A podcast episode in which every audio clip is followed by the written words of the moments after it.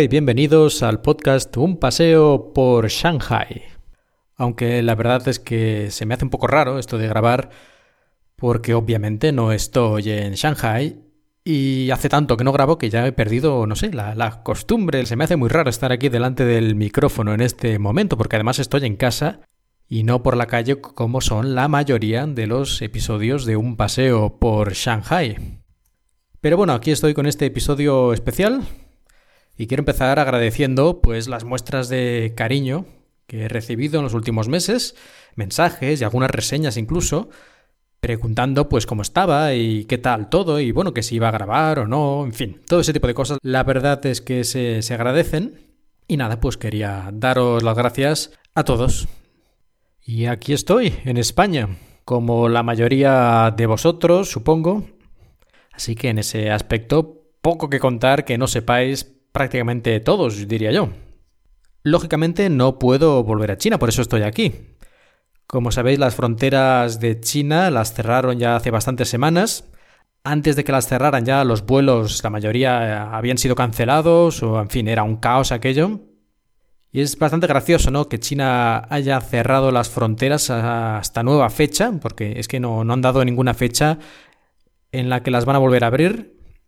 Y digo, es gracioso porque cuando a principios de febrero Estados Unidos hizo lo propio y cerró la entrada a cualquier persona que hubiera estado en China en los últimos 14 días, eh, China le faltó tiempo para criticar a Estados Unidos y decir que no eran como razonables, que no seguían criterios científicos y que eso no tenía ni pies ni cabeza.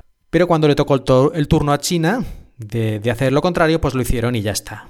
En fin, lo que suele ocurrir en estos casos Siempre hay que hacer lo que piensas que tienes que hacer y no escuchar a los demás porque cada uno, cuando le toca el momento, hace lo que le conviene.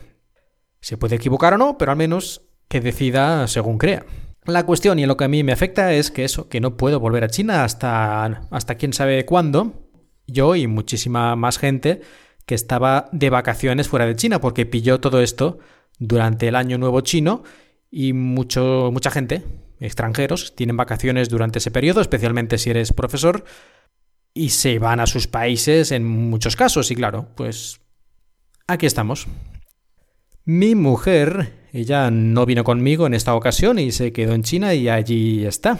Y por lo que me cuenta, aunque muchas de las medidas más estrictas que se pusieron para luchar contra el virus ya se han levantado y la mayoría de las empresas han vuelto a funcionar de manera más o menos normal, con más precauciones y, todo ese tipo de cosas, pero bueno, la economía parece que va otra vez a ponerse en marcha, mucha gente sigue con miedo, sigue con miedo, incluso diría yo pánico, es decir, un miedo pero irracional, que no, no tiene relación con los hechos, con lo que se sabe. Y hay gente que me dice cosas como que aunque no hay ninguna prohibición de salir a la calle, no quieren salir y que hace a lo mejor dos o tres meses que no han salido a la calle y podrían hacerlo, pero simplemente no quieren, prefieren quedarse en casa.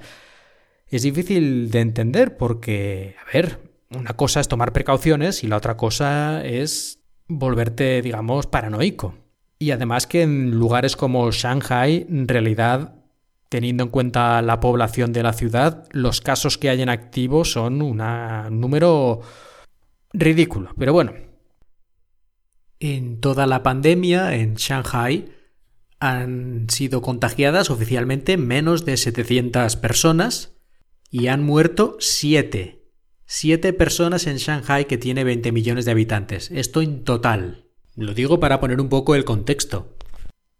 Y además este pánico que he detectado yo en bastante gente, desde aquí, desde la distancia, lógicamente, es bastante curioso porque podrías pensar que gente, digamos, que no tiene muchos estudios o que no está muy al día con temas de, virus, biología y química, yo qué sé, cosas científicas en general, pues podrías pensar que son más propensos a, a creer bulos, a tener miedos así exacerbados sin lógica, pero por lo que yo he visto no tiene mucho que ver. Hay gente que conozco con estudios superiores, incluso en el caso, por ejemplo, de mi mujer, que es eh, doctorada en bioquímica, que también tiene comportamientos a veces bastante ilógicos, irracionales, exagerados, como quieras llamarlo.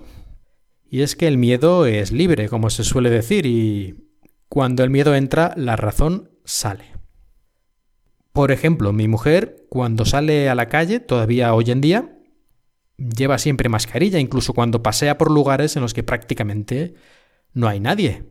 Entre su lugar de trabajo y nuestra casa, a veces va andando, son 5 o 6 kilómetros para dar un buen paseo. Y es un camino en el que prácticamente no va nadie porque pasa por zonas relativamente despobladas. Pues sigue llevando la mascarilla.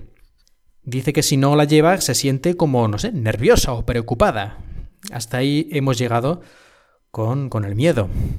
Y cuando yo me fui de Shanghai, justamente habían llegado sus padres de visita, entonces la cosa todavía no había estallado del todo, y habían venido para el año nuevo, para pasarlo en Shanghai. Sus padres viven en otra provincia normalmente. Pero claro, ya empezó a ponerse la cosa peor y tuvieron que quedarse, en vez de las dos semanas que tenían planeadas, pues más de un mes. Y suerte que yo no estaba allí porque me hubiera vuelto loco, pero en fin, ese es otro tema. La cuestión es que cuando ya por fin decidieron volver a, a su provincia, en avión, lógicamente, pues los envolvieron, los envolvió mi mujer como si fueran la fruta del supermercado, con capas y más capas de plásticos. Y francamente, esto también era muy exagerado, pero era o eso o no viajaban. Y no porque obligar al gobierno ni nadie, eso es una cosa completamente personal. Y digo que es irracional mirando los datos, porque cuando ellos volvieron, en avión, en ese momento, había en Shanghai el 0,0005% de la población infectada. Y en la provincia a la que iban había cero pacientes en el hospital infectados en ese momento. Y todavía, es decir, ya ahí, al parecer, habían pasado ya la enfermedad, por decirlo de alguna forma. Incluso si no nos queremos mucho la cifra oficial y la multiplicamos, pongamos por 100, sigue siendo extremadamente improbable que te encuentres con una persona contagiada y aún mucho más improbable que la toques y luego te toques la cara y todas estas cosas y te acabes contagiando. Es decir, que sigas las normas básicas de distancia, de la higiene y todo eso, pues las probabilidades de contagiarse son minúsculas. Pero iban envueltos como un salchichón, en fin. Lo que sí que le tengo que dar la razón a mi mujer, aunque yo en su momento me reí un poco de ella, es que en cuanto empezó la cosa a ponerse un poco fea, ella fue al supermercado y compró un saco de 50 kilos de harina. Pero claro, la harina solo no vale mucho, así que también compró un kilo de levadura liofilizada, suficiente para los 50 kilos de harina. Como decía, en ese momento me reí bastante, pero después, visto lo visto aquí en España y en otros países con el pan, la levadura y todas estas cosas, la verdad es que le tengo que dar la razón, así que lo hago aquí públicamente, aunque ella no me escuche pero que quede constancia. Y bueno, ya voy terminando porque no quiero hacer el episodio mucho más largo que un episodio normal, aunque sea especial.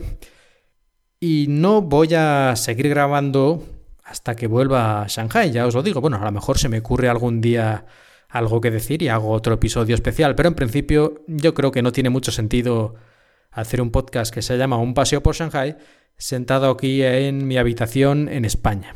Cuando vuelva, Intentaré en cuanto pueda ya ir contando más cosas y seguir un poco la tónica habitual de un paseo por Shanghai. Mientras tanto, me podéis seguir en Twitter, si no lo hacéis ya, en arroba paseo Shanghai, donde no es que ponga muchísimas cosas, porque las redes sociales últimamente están aún más extremistas de lo habitual, que ya es decir, pero bueno, de vez en cuando sí que pongo alguna noticia o hago algún comentario o pongo alguna de las cosas graciosas que dicen mis alumnos, porque como estoy haciendo las clases online, estoy revisando muchísimos, muchísimas más actividades, textos y audios que me mandan los alumnos. Así que, en fin, de vez en cuando me encuentro alguna cosa curiosa. Un cordial saludo para todos. Hasta pronto.